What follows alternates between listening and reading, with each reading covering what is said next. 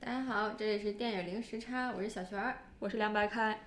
然后这次跟大家分享一个新的动画片的电影，嗯嗯，是《超人总动员二》。嗯，因为对从上个周末开始就开始每个周末可能有三部北美的新片上映，这个周末是两部，一个是那个《侏罗纪公园二》，侏罗纪世界是不是？侏罗纪公园侏罗纪世界二》。哪个？侏罗纪世界二。嗯好的嗯然后，然后同时还有这部那个《超人总动员二》，对所以但是我们选了其中之一，是先去看了这部动画片。对，因为呃，是是，至于我，因为我是呃，等于说是我最喜欢的皮克斯动画之一吧。嗯、甚至嗯、可以排在 top three 的这样子的。嗯十五年前是不是？十四年前看的，就觉得哇、好精彩！因为那个时候你其实没有很多，就就是就是那个时候我也没看过超人，也没看过金刚狼，也没看过漫威，嗯，什么都没没有。对，所以你就会觉得哎，还挺酷的这样子。嗯，因为因为我跟你在家重看一的时候，也会觉得看到很多后面超级英雄片的影子，就可能很多后面的一些原始的那些东西的设定啊，跟功能啊，都是有可能跟这个有关系。对对，呃嗯，但是十十四年前，其实超人总嗯嗯总动员一是属于叫好不叫座的这么一个嗯，就挺难相信的，真的吗？对，因为你看他的那个获嗯获奖或者提名，你就会觉得还蛮惊讶的。他在嗯零五年提名了，就这个剧本提名了那个金像奖的最佳原创剧本。这其实嗯对于一个动画片来说，其实还是蛮少见的。奥斯卡的是不是？对对对对对，而且他的那个那个导演他是属于自编自导嘛，然后然后等了十，就是等了十四年，然后再来拍了第二部，就他也并不是很急于再拍第二部。对，我觉得可能有好多原因，但我觉得这也是对一部，因为它最开始的电影就是 original 的一个想法嘛，嗯，谁也没有说一定要拍一二三四五六七八，除了复联是这么想的，一开始就一直到第三宇宙去了。嗯嗯，然后那那它这个电影也是个很好的方式，不是很快的去把它再消费，然后再拍续集。对，嗯，然后那中间可能又有那么多真人的超级英雄电影，我觉得也有可能是让大家没有很快的把这部《超人总动员》然后重新拿出来。原因，嗯嗯，对，然后那简单的来说说首周末的票房吧，因为时间认认就印证了这两部同时上映的电影儿对区别还是很大的。对对对，然后这一部《超人总动员二》，它应该是首周首周末的上映，它已经打破了票房的记嗯记录，就是动画长片首周日的票房记录。嗯嗯，所以就是说，其实这边的可能在北美的死忠粉还是蛮硬核的，就是喜喜欢这个电影的人真的会去，就是在第一天上映就会去看。嗯，哎，所以那那一千一百八十 million 是多少？一百八十 million 就是一一点八亿，一点八亿美元。在首周末拿了这么多，那很厉害了。虽然好像是那个《侏罗纪世界二》是在国内拿了五亿票房，上周末应该是的也也是嗯因为嗯呃国内是到二十二号才上映这部《超人总动员二》，对吧？对对啊还是两个还错开了，挺好的。嗯嗯，那我嗯，那我们现在来聊一下嗯它的评分吧。嗯，快说一下嗯评分。它在那个烂嗯烂番茄上的评分现在是是新鲜度还还是百分之九十四，就已经上映了快一周了。嗯。嗯嗯，然后观众打分是是是八十九分，然后媒然后媒体的打分是八十分，这也是很高的了。嗯。嗯，然后在 IMD 嗯 DB 上的打分是八点五分，嗯，然后有有一万六千多个人打分啊、所以你可以看到就是它还是质量，就是它的这个就是数据量还是够的，然后质量还是很高的一部电影。对，因为我觉得每次影迷打分就是有一些情怀在里面。。对，但如果是那个专业媒体的平均分还是在八十以上的话，就嗯说明它还是就是有水准，跟包括有一些内涵在里面的，不是一个对。特别那个就相当于没脑子，然后那种就是纯喜剧的一个动画片。对对对，嗯，我现在在那个烂嗯烂番茄上看到啊，就是嗯现在还在电影院上上映的电影，那个第一名就是这个《超人总动员二》，是你刚才说的已经呃一点八亿了，然后排在第二的就是那个就是八个女的的那个，啊对对对就是那美那个姐姐个美人计，嗯，只有十九，就是只有呃一呃一千九百万票房。那你你你你可以嗯看到这个中间的差距吧，就是一嗯一个而且动画片我觉得还。有可能是一个对原因，我不知道，就比如说啊，现在可能学生是不是也是假期呢？然后家长带着小孩儿看呢，我可能首选就是这部全家能一起看的电影。是的是的也是暑期嗯档一个特别好的一个一个方向吧。好的好的，嗯嗯好，然后那你看完了肯定是超出预期啊。嗯，其实对，也不能说是超出嗯预期吧，就是它的开头紧、紧紧的衔接着第一部的结尾，所以你直接就是情嗯情怀梗就上来了。嗯嗯嗯，而且你对这个就是它这个就是特效，包括动画的细节，你就能看到十五年的差差距。就是可能你现在在看第一部，你就觉得特别糙，嗯，然后你突然再看到第二部的时时候，你就会觉得哇，就是就是新嗯新人，就是就是感就嗯就感觉是所有人都变了，嗯然后你也变了，这些动嗯就是就是动画也变了，就是这样。我是觉得在家看，可能因为你要下一个质量高清的不容易嘛。嗯但是我们当时其实是买到一个 IMAX 的联映场，就是一跟二一起放在 IMAX 听，反而觉得一在大荧幕上也是很清楚的。是的，嗯是的。嗯然后马上连一个二，你会觉得剧情也很紧，就是对大概四个小时，然后就把这个《超人总动员》一二全部都回顾了一遍，嗯特别好。嗯嗯那我想嗯再提一下这个《超人总动员二》的配音。嗯嗯，就我我们小的时候看那个第一部的时候，其实对配音并没有特别大的，呃，就是想嗯想法，嗯，因为我当时看的是中文版配音，就是给爸爸配音的其实是姜文儿，嗯所以你并不嗯知道那个给给一给给英文版配音的到嗯到底都是些什么人，嗯嗯，对，然后现在等等，你现在能看到嗯《超人总动员二》和一的配音阵容其实是一模一样的。然后你可以看到二里面有几个特别值得提的彩蛋吧，嗯、就是给里面那个。嗯，设就是设计师，就是特嗯特别矮的那个叼嗯叼根烟的女人配音的，竟然是导演本人，嗯，就是相当于是男的反串给一个一个小嗯小老太太配嗯配音，然后特别好。对，嗯，然后值嗯值得再一提的就是给妈妈配音的，既然是我们都很熟悉的，因为就是钢琴课获嗯获得过金像奖最佳女就是就是女主角的演演员是吧？对，嗯然后嗯，但是她的声音你能很明显的感嗯感觉到十嗯十五年的差距，她声音越来越沙哑了。因为因为这两个角色跟两个家庭肯定也是过了十五年嘛，就是虽然他们都是超人家庭，嗯那爸爸跟妈妈肯定能力上没有任何变化，但其嗯实在这个电影里，我还是能感觉到就是大家年纪上的一个变化，可能更多是从配音演员的声音上面能感受出来。嗯对但想想也挺合理的，就是虽然他们。嗯，没有说面相上会多老，对但是毕竟家里三个小孩儿嘛，然后你嗯像你说的姐都上高中了，是不对，是？她其实是个高中生，就是对就是初高中生。对，嗯所以就是会让你觉得，就是父母的年纪确实在那儿呢，就他们们有是中年人。有特别真实的那种，就是普通人的那一面。然后一会儿我们会聊到很多有趣的，就是亮点的细节。嗯嗯，好的好的。那嗯，那你来聊一下，对对，因为你不像我，因为我我可能在聊的时候会嗯会有一些偏颇，因为我、我是死忠粉嘛，但是你你你可能作为一个最近才看了一的一个人，嗯然后你有什么觉得一些想法？因为我我看完一之后也没有觉得很差，就是觉得，因为可能是我先看了《复联》跟《超级英雄》那些电影，嗯。我反过来回去看这一部，嗯，倒没有觉得就是从来没有就是那种新鲜度可能没有那么多，对对因为我可能看了太多这样的就是大家各种能力的人聚在一起的电影儿。嗯，但是这部动画片来讲，我觉得最吸引我的还是家庭戏，嗯就是在第一部里最感人的也是说，呃，他们从就是自己的能力都不太敢用出来，包括他去制造一个父母之间的矛盾，挺有意思的。就是妈妈会觉得为了保护这个家庭，然后大家不要使用这些能力，然后爸爸就一直是就鼓励孩子就是更自信，然后这些能力没有什么不好，所以这个矛盾点设置的特别好，就是又很合理。然后你会看到这个家庭从就是隐藏自己到真正走出来释放能力的一个过程，而且就是嗯相互彼此都不自信嘛。他那个爸爸到第一步的最后也是很不自信，他认为我的能力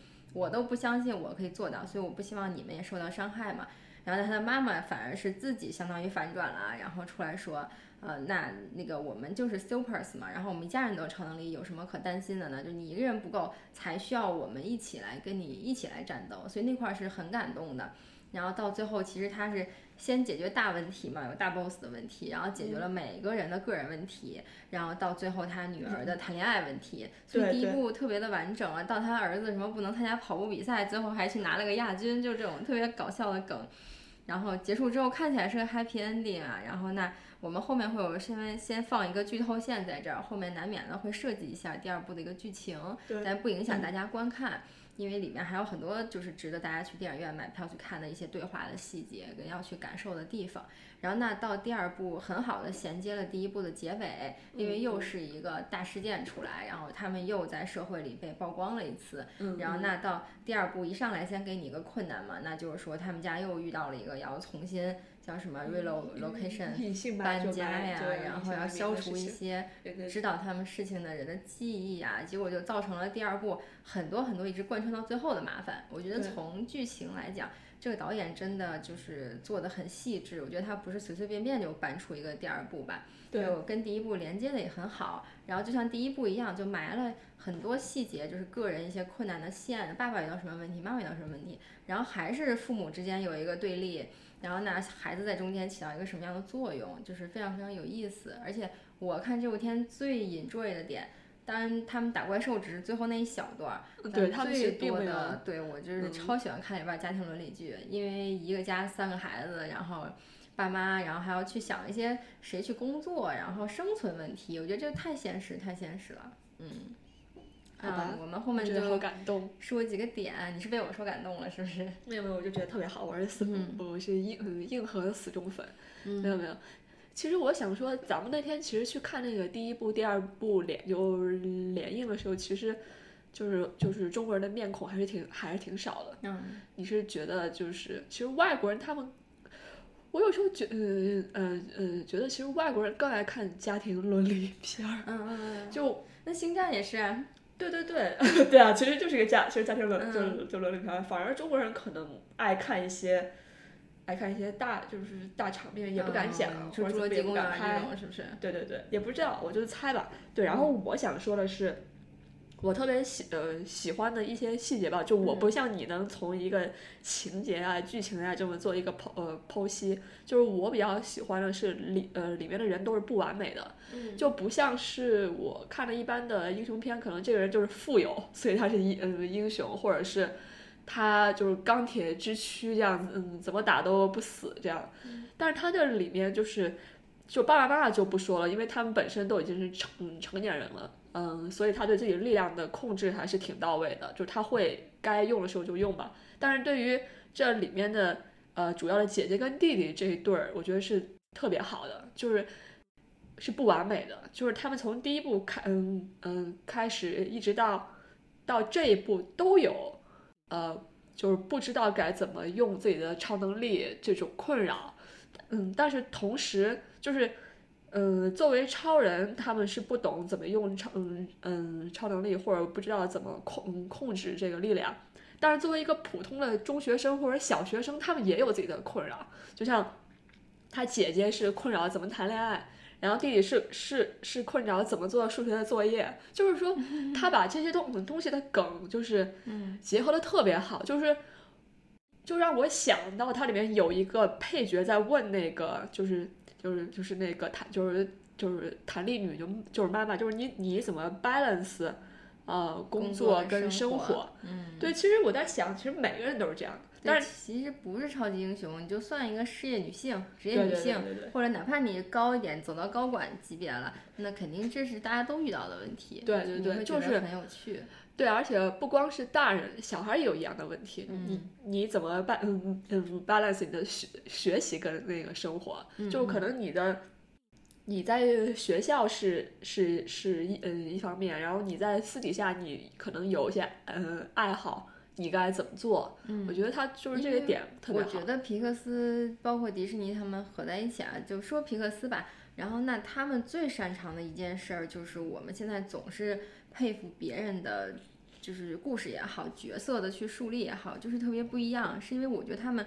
特别特别擅长，也不是说那我一开始可能也不擅长，但是我觉得他们放很多心思在里面的吧，就是把一个角色的特征给就是刻画出来。你这个要花多少功夫，做多少调研？你从一个比如说这个小孩多大，上几年级，他会遇到什么最典型的问题，你就把他一个问题拿出来讲就好了。你比如说他姐姐的谈恋爱问题，就不敢跟男生说话的问题。然后他弟弟这种，比如说是遇到课业作业的问题，还是之前遇到一些，就是我想参加一回一些活动，又被父母打压，就是你跟父母之间的争斗，就他会把这种角色特别能立得住，然后一下就让你有同理心，你就能理解他，或者一下就 get 到那个点的点抓出来。其实我看这一家人，我不知道都不想说，但我不知道为什么，我觉得他弟特别逗，我特别喜欢他弟，因为他弟就特别贱的那种小男孩儿，你知道吗？就特典型，就那种上小学的小男孩，又皮又淘，就那种坐在。因为我记得第一季都结尾了，你其实不需要做太多细节在里面了，只有一个他妈妈给那个就是带 Jack Jack 的那个小女孩打电话，就相当于一个邻居吧。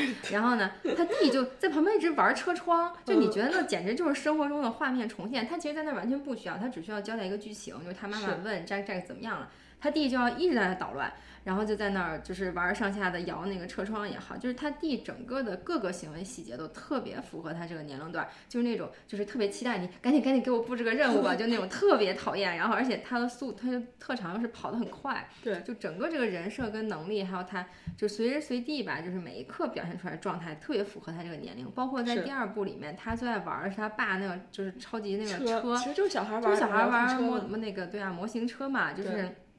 这个这个这所有的梗都特别好，就是虽然是一个超级英雄家庭，但是就跟普通家庭小孩儿就是完全就是把普通家庭小孩儿拿过来，然后做了一个提炼跟就是个性的一个设定放在里面，非常非常有趣。对对对。然后里面第二部你还记得就是我们不说具体剧情啊，但他爸成为了一个。让姐姐的恋爱遇到了问题的一个罪魁祸首，然后其实，在现实中也是这样的，就父母总是 那个，就在无心之中就搅和了，就是孩子们本来应该就是可能很好的一个安排，是不管是 party 啊，还是恋爱，还是约会，啊，就特别有意思。那其实你每个父母遇到的最大的挑战就是你怎么去 fix it，就是你怎么去重新跟孩子建立这个关系，然后你。帮他的忙也好，虽然经常越帮越忙，但是最后最后你还是让就是一个家庭里的成员感受到你还是就是都是在为了他好，虽然是中间有一些不好的结果，你最后达成一个家庭的和解，你还是觉得特别特别感动。对对对，嗯，这个是一对对。然后我还想提的一个细节就是里面的配乐，我特别喜欢，就是它的，我觉得对，因为它的就是就是整整个，你可以说就是整个。嗯，皮克斯他对人物的塑嗯塑造，就是他那个人的形象还是比较圆润的，嗯，就是有就是有那种就是还是像个人的。但是我一直觉得《超人总动员》系列它是有点像素化，或者是人是有点像零就是菱形的，就不不太像一个真人这样子。对，然后我觉得其实这样的画风，包括它的海报都特别有那种老好莱坞的那种就是百老汇的那种感，就就就就感觉就是。就它里面的配嗯配乐也是用到了一些特别特别老老旧的一些爵士乐的那种感觉，就让你会有一些呃，你就他就像是是他们去跟踪一些坏人的时候，他的那种背景乐都有点像那种，可能就说夸张点叫像像那种嗯教父，就是那种你懂那种很阴暗的，然后很低沉的那种，就是那种就管弦乐的声音，就是可能长号就那就那种声音。然然后我觉得就是他这点上我还蛮喜欢这种就是复古感的。嗯，我觉得他整个电影都特别怀旧，因为首先第十五十四年前那第一部就发生在那个年代，然后他就是无论他们开的车还是家里边的那种老 house 的感觉，就是那样的。而且我想再次的说一次，那会儿可能还没有政治正确，但人家就有黑人配角，而且就有女就有女权，就是他妈妈就是正常的剧情都放到里面了。现在只是说又把这些拿出来了，好像这些更容易受到大家关注。但是我想说，其实以前好莱坞不是没有去平衡这件事儿，或者说不是没有去讲过这些事情。然后那他这一部当然黑人主角还在，然后那那个黑人配角吧，然后那个妈妈反而这样在这次也是被提出来，因为上一次是爸爸就是就是卧卧就是什么卧薪尝胆的在保险公司工作啊，但是嗯到最后其实嗯救了全嗯全家的还还是妈妈。嗯，你说第一部嘛？对啊，啊，对对对对对对，就是然后对，包括到第二部是妈妈选择去出去工作嘛，然后来让爸爸来带孩子，然后正好又是另外一个反差，做的也特别有意思。而且我最感动的其实是爸爸其实他是很外化的一个力量的超人，他不是一个能在家，比如说教小孩数学题，或者说去能感受到对女儿到底遇到了什么力量问题型的，对，就挺大直男那种的吧。对对然后包括带带孩子也是，可能他就会这一种方法，但是你，但是他还是个特别不服输的人，就很有意思。然后他在家里怎么去跟三个孩子去去维护这个关系？嗯，那要是嗯，咱咱们说到三个孩就孩子，就是值得一提的，就是他们最小的孩子，就是个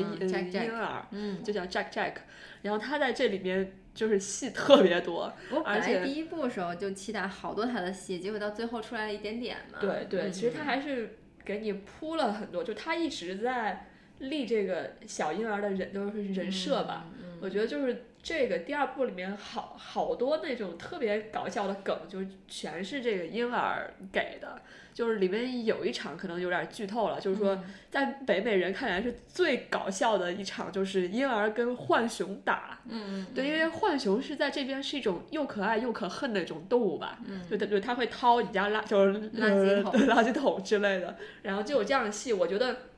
就是导就是导演他很他很知道，嗯，观众就是想所有人的笑点什么在哪。而且对我来讲，就是第一部包括第二部，他给那个妈妈设定的一个人设，就是那种四五十岁，然后操心家里所有事情。当然，爸爸会说这些事儿我也可以干，但其实真没那么简单。所以这是为什么妈妈一直最在最开始也是说你这家里得有人看，然后包括在第二部也是特别担心这个家里发生什么事情，不敢自己出去工作。那当他出去工作以后，他还是很担心的话，你就会发现，其实家里确实有很多事情需要一个很细心的妈妈来照看。然后那 Jack Jack 也是，就是 Jack Jack 一直作为一个雷，你知道吗？就是出去做任务吧，你也得带着他，你也不能把他搁家，对吧？对然后谁拿着 Jack Jack 呢，就不能干活了，就当相当于不能打仗了。然后或者是爸妈一看到就得问 Jack Jack 在谁手里，谁带着呢？然后他说哎，就是相互扔，就谁都不想带他。然后但在这集里也是，但是最后 Jack Jack 也是出来出现了很多能力吧。对，然后我觉得它里面有的特特就让人觉嗯。就让人觉得特别 cult 的那种地方，就是你知道有有的那种特别嗯 cult 的那种 B 级片会把人当武器，就假如我呃我的腿是一个 枪之类或者一个炮子呀，然后他们在里面把一个婴儿当嗯当就当成一把嗯冲锋枪，对我就觉得就他这个就是你可以你能感觉到这个导演还是蛮有，就是他有那种恶就恶趣味，嗯你你懂吗因为？虽然是暴力电影，但是他就整体还是比较欢快，让你觉得在玩儿。对，嗯，然后包括我是觉得他最后每一次都没有造成一个大规模的破坏吧，就对城市也好，其实都是点到为止，对更多的是这个过程。反正坏人每次死的也不是很惨，反正就被处理掉了。都都被抓，呃，就就被抓住了之类的。嗯嗯，对，因为你看，你看第二部里面的反的反派，我们可以哦，我可以再提一下，就是给那个呃第二部里面比较重要的一个配角，就是来聘请他妈妈当当那种嗯嗯公司代言人的嗯嗯这么一个总裁吧。嗯他的配音和他的长相，他绝对是按是按照他的样样子做的，就是我们特别熟呃熟呃熟悉的呃《绝命毒师》里面那个 Saul。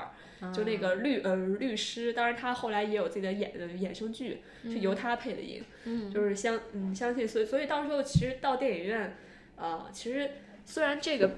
片子是有是有上译版的，要在中国上映，嗯。呃，但是其实还是推荐大家去听一下啊英文版版的，就是还是挺嗯挺多彩蛋的。我反正都想听你说的那姜文配音了，但你知道每次听国语配音有一个特别大的问题是，我想听的只是那个配音，但他经常配出来那个话有问题，就是，因为因为很多有时候翻译的确实对很多笑点你对翻译不到位。对对对，嗯因为就本身就是这样的嘛，你你那个中嗯中译英和英和那个英译中，你必然会有一些语义的但我。其实最怕的是，国内不是之前有一个老说特别有名儿乱翻译的女生，因为她会有很多梗，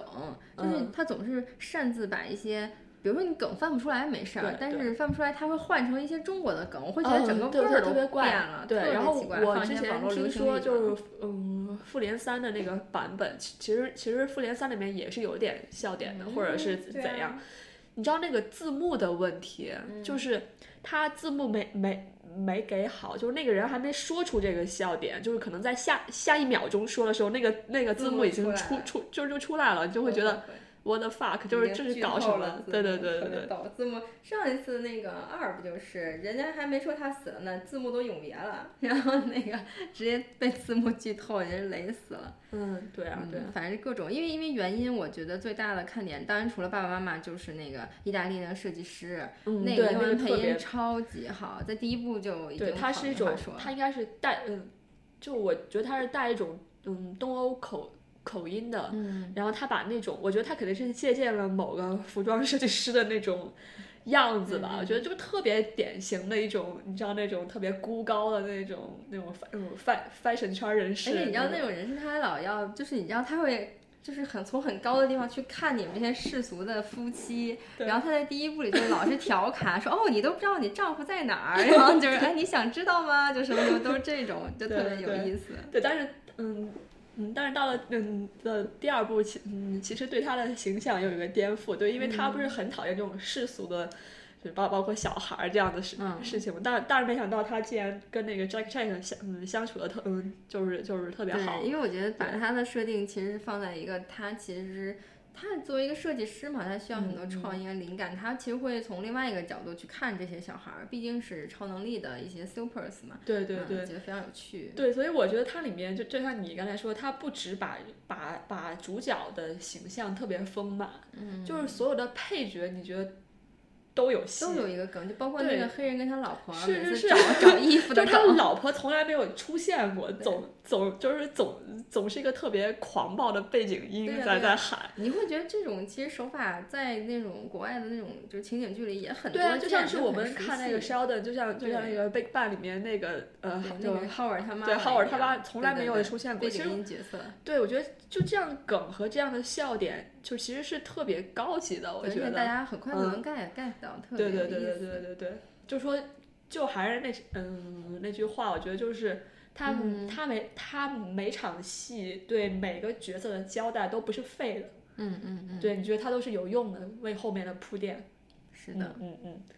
嗯嗯对，然后你还想说点什么优缺点吗？嗯，对一个你觉得有缺点吗？你还说得出来缺点吗？因为我是死呃死忠粉嘛，所以肯定没肯定是没缺点。要有缺点的话，也没缺点，就没缺点。我想想啊，嗯，我唯一觉得有一点儿，因为在动画片时间也比较短，就是它这次又出来了一个一。嗯，我就说他相当于，嗯，因为我是想说他遇到坏人的那个那个那只那条线吧，就这回说遇到一个呃富商富豪来找他们去试图把超级英雄能够合法这件事儿重新拿出来去去运作，然后呢这件事儿没问题，但是我是觉得出现坏人，包括最后。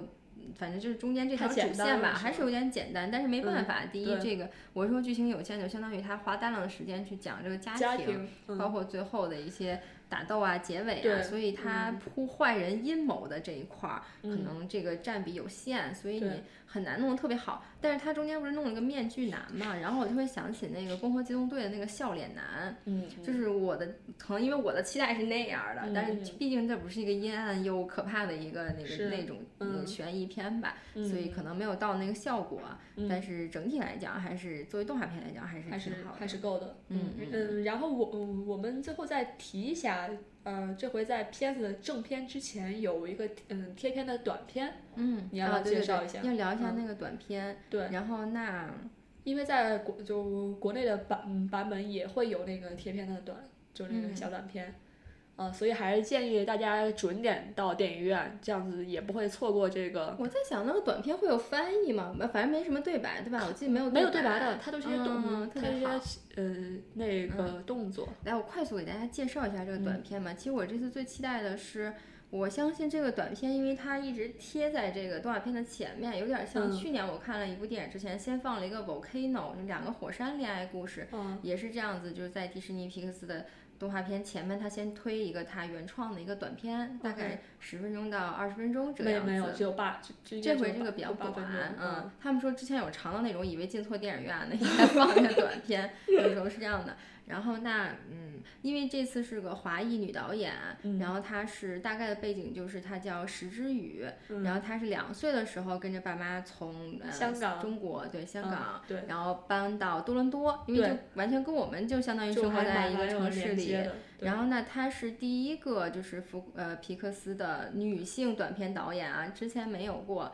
然后那他本身是在多伦多最有名的 Sheridan College，就是在安省最有名的这个动画学院上的学。然后那就是都不想数了，就基本上奥斯卡所有的最佳动画片，对皮克斯的动画片都是团队里都有这样，都有这边毕业的人对毕业的，对，对相当于，然后他这机会就非常好，所以这个 Sheridan 本身就是个嗯皮克斯的合作的 college，然后 Vivian 她女儿就是今年毕业的那个对啊对啊，嗯然后他们可以得到很好的 internship，就是这边的 college 跟 university 或者是这种你要给大家介绍一下嘛，就是相当于这边的这种叫 college 的大学，大概是一两年的一个课程，或者最多有没有三年呢？她那个那个 Vivian 他女儿好像也是四年的，他是四年的是吧？嗯，对，因为反她那个是相当于是最牛逼的一个专嗯专业专嘛，业是吧？对，因为他们毕业之后，为什么大家愿意读 college？是因为 college 一定有 internship，就是说一定有一些大公司的合作，直接让你去实习的。然后那这边直接实习的机会就是皮克斯，除我觉得除非你特别差，然后人家嗯就是不要你，但是正经的人家觉得你是这儿毕业的，我就是可以有一个就是 internship 的名额给到大家，他也不会特别多。然后嗯那他就是自从实习之后，就在之后就负责专门负责 storyboard，就是他嗯相当于是。对，在里面就是做一个故事版的一个工作，它叫 storyboard artist。嗯然后我的理解就相当于你可以看到他的背景，他参与过的动画片就是嗯 Inside Out 之前哦的《头脑特工队》头脑特工队，还有一嗯个那个恐龙总动员，就是有一个那个 Good Dinosaur，、然后还有包括最新的 Incredible Two，他也参与了。然后我 我是因为我没有那么理解动画行业啊，嗯。但是是因为动画剧本包括动画电影大概一到两个小时，嗯这么长的一个剧本出来之后，其实它最后就是分镜头脚本。所以它 storyboard 就是在做这个动画片的分镜头，就是嗯。动画人设出来之后，你把分镜头脚本做出来肯定特别多，然后你要嗯。去一帧一帧的去改，嗯。然后去符合导演的一个要求吧。那、嗯那可能他是参与这方面工作，而且应该也是挺大量的一个就是专门的职业。嗯然后那他这部包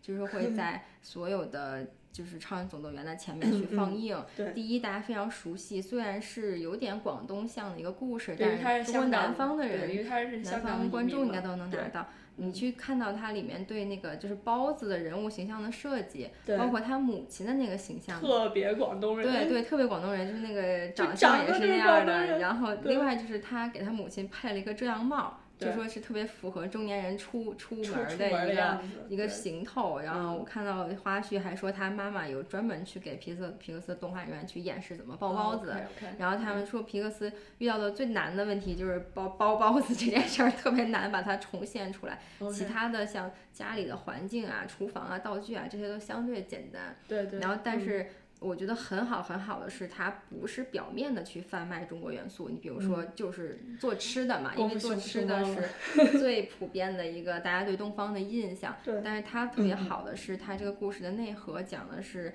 母亲跟孩子的一个关系，嗯也是把包子就幻化成一个就是他的孩子，然后又讲了母亲对孩子那种溺爱，就特别中国式的溺爱，就是保护你，不希望你去跟就是还挺吓人，到后面到还挺惊老外。那种就是踢球啊，然后到嗯街里边去疯啊、抽烟啊，是吧？然后飙车啊，都很保护自己的孩子，一直到这个孩子叛逆，然后到离开家，嗯到有了洋人女朋友，我觉得这个都是移民遇到的最典型的问题。对，然后家长会很难接受小孩跟一个外外国国人人在一在一起对，然后一直到最后父母的一个和解，包括他那个动画片有个特别大的梗啊，就是最后那个父母亲一生气，对儿子做了一些可 怕的事情。都惊惊呆了。我觉得他这个本子到这儿简直就是直接上升到就是巅峰了，在剧情在那儿，对对对就到时候大家可以真的去电影院看一下。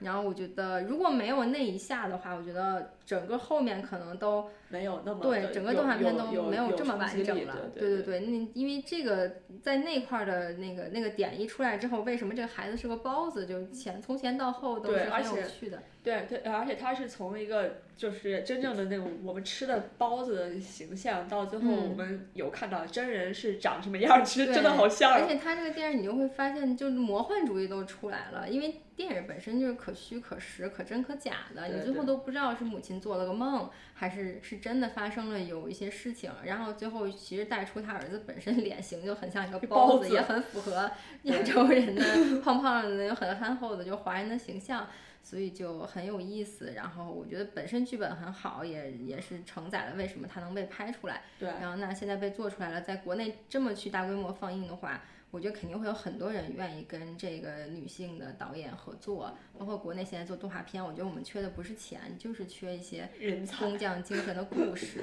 对对对。对。而而嗯，而且值值得一提的是，它这个包它其实是两层含义嘛。它在嗯中文里是包子，也可以是宝。嗯，对吧？就是其实，就是它这个，就是而且你知道，我就外国人他们都会读“包”这个音嘛，所以就是还是蛮。蛮蛮就是你可能中西方都可以接嗯接受这么一个故事，因为我觉得这个短片当时在多伦多放的时候，我觉得多伦多应该是全北美甚至比美国人更能拿到那个点的，因为它取景在中国城，就多伦多的 Chinatown。对。然后街车就是我们现在在大马路上坐的街车，对，一模一样。对，而且它照到了，对不？它里面画到了就是 C 卡，就是一些多伦多的地标。就包括到最后，他爸爸穿了一个一个一个 T 恤，上面也画了一个加拿大的那种枫叶旗啊，对对对，所以就是还是蛮，就是我想说，它是我觉得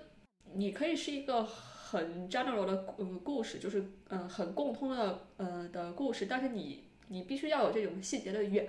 呃元素，它才更真实，嗯，就他都做到了这一点。我其实现在突然想说，就是你看，他也说，就是跟着爸妈移民，当时住在中国城。我相信也不是说什么特别富豪移民加拿大，也不是。但是我是觉得这边的小孩儿，包括现在国内去申请 Sheridan 这种 college，真的不难。对，就是其实机会都放在这儿，然后只是你是给那个 Sheridan 做广告。反正我现在看到各种各样那种国内啊，跟学校合作都是往 Sheridan 放，因为。嗯，但是就各种矛盾，因为家长呢会贵吗？就是就学费还是挺贵。那我不知道呀，会贵吗？嗯，那好的学校那多大也贵呗。那美国学校更贵。但是我想说，是因为家长其实很难放弃说小孩不学商科，学动画这个专业，他会觉得没前途。或者是还有一种家长就是说。那你想学什么学什么，我无所谓，你自己把自己养活了也可以。但是我是特别不希望看到年轻人，就是说我有感兴趣的也没有去学，又因为一些压力，就是只能包括留学也好，只能去选一些金融、财会、计算机这种很很对大家对亚洲人的刻板印象就是这样嘛。所以像这些，比如说中国华裔女性导演出来，大家会觉得特别亮眼跟不容易。我是希望更多这样的，大家能。得到一些机会，就是没有那么难，然后真的是有学习的机会，也有地方，嗯嗯，然后希望更多中国动画吧可以做得更好。对，然后我还想，可可能是有点嗯废话，跟跟这期节目没没关的，就是直接嗯接着我刚才想说的，就是你要拍出一些地标的或者是一些生活的细节，就这个东西才更真实。嗯，我想说，就像是我不知道我我们的听众有多少看那个。使女的故事，嗯，就我想说，我昨嗯，我昨天看的那嗯那一集，就是他这一周新更新的那一集，就是使女的故事二第九集吧。它里面就其实是一个我觉得是第二季到现在嗯为止最大的一个冲嗯冲击力，就是那个主教和和和和他的嗯夫人来加拿大访问。那来的是哪？就是多伦多嘛。嗯，就我们知道，就是就是使呃使呃使女的故事，基本上都是在多伦多拍的。嗯，对，因为嗯这边成本比较低。嗯啊，所以他嗯，因为在第二期里面，我我们大家都很期待说那个主教的夫人会有一个反转，就她其实动摇了。嗯，对，因为她自己本身是个女，就是女强人嘛。但是她就，但是她现在只能生活在这样子的的家庭里，她自己其实是很痛苦的。但你怎么？就是我觉得，你如果平平常人去拍，你可能会就是虚拟一个城市，说我来到这个城市，呃，看到嗯一些人的生活，我动摇了。但是其实这个冲击力是不是不够的，嗯，然后它里面就拍到了就是很真实的多伦多的街嗯街景，就那个就是主教的夫人在里面坐着，然后他看到了，就是很有代嗯代表性的多伦多的。那种市井的繁华的生活，就我想说，你必须拍到一些，就是真的能跟就是观众能能共通的一些东西，你才能理解这个主教的夫人是什么心情。嗯，对，就是这样。觉得使女》刚开始第一季的时候，在国内也没有特别火，当时还看到有个人在微博上写，我还觉得哎。就是看来大家接受度也挺高的，然后我相信都第二季了，也更多人在看。对对对，我我就嗯嗯嗯嗯，就是我就觉得是你拍哪都可以，但是你拍到了最该拍的点，就是你很牛逼的点。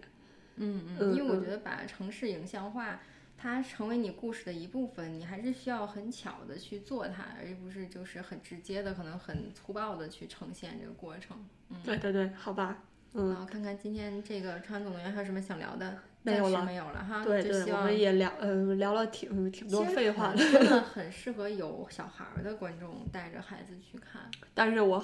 我可以想象，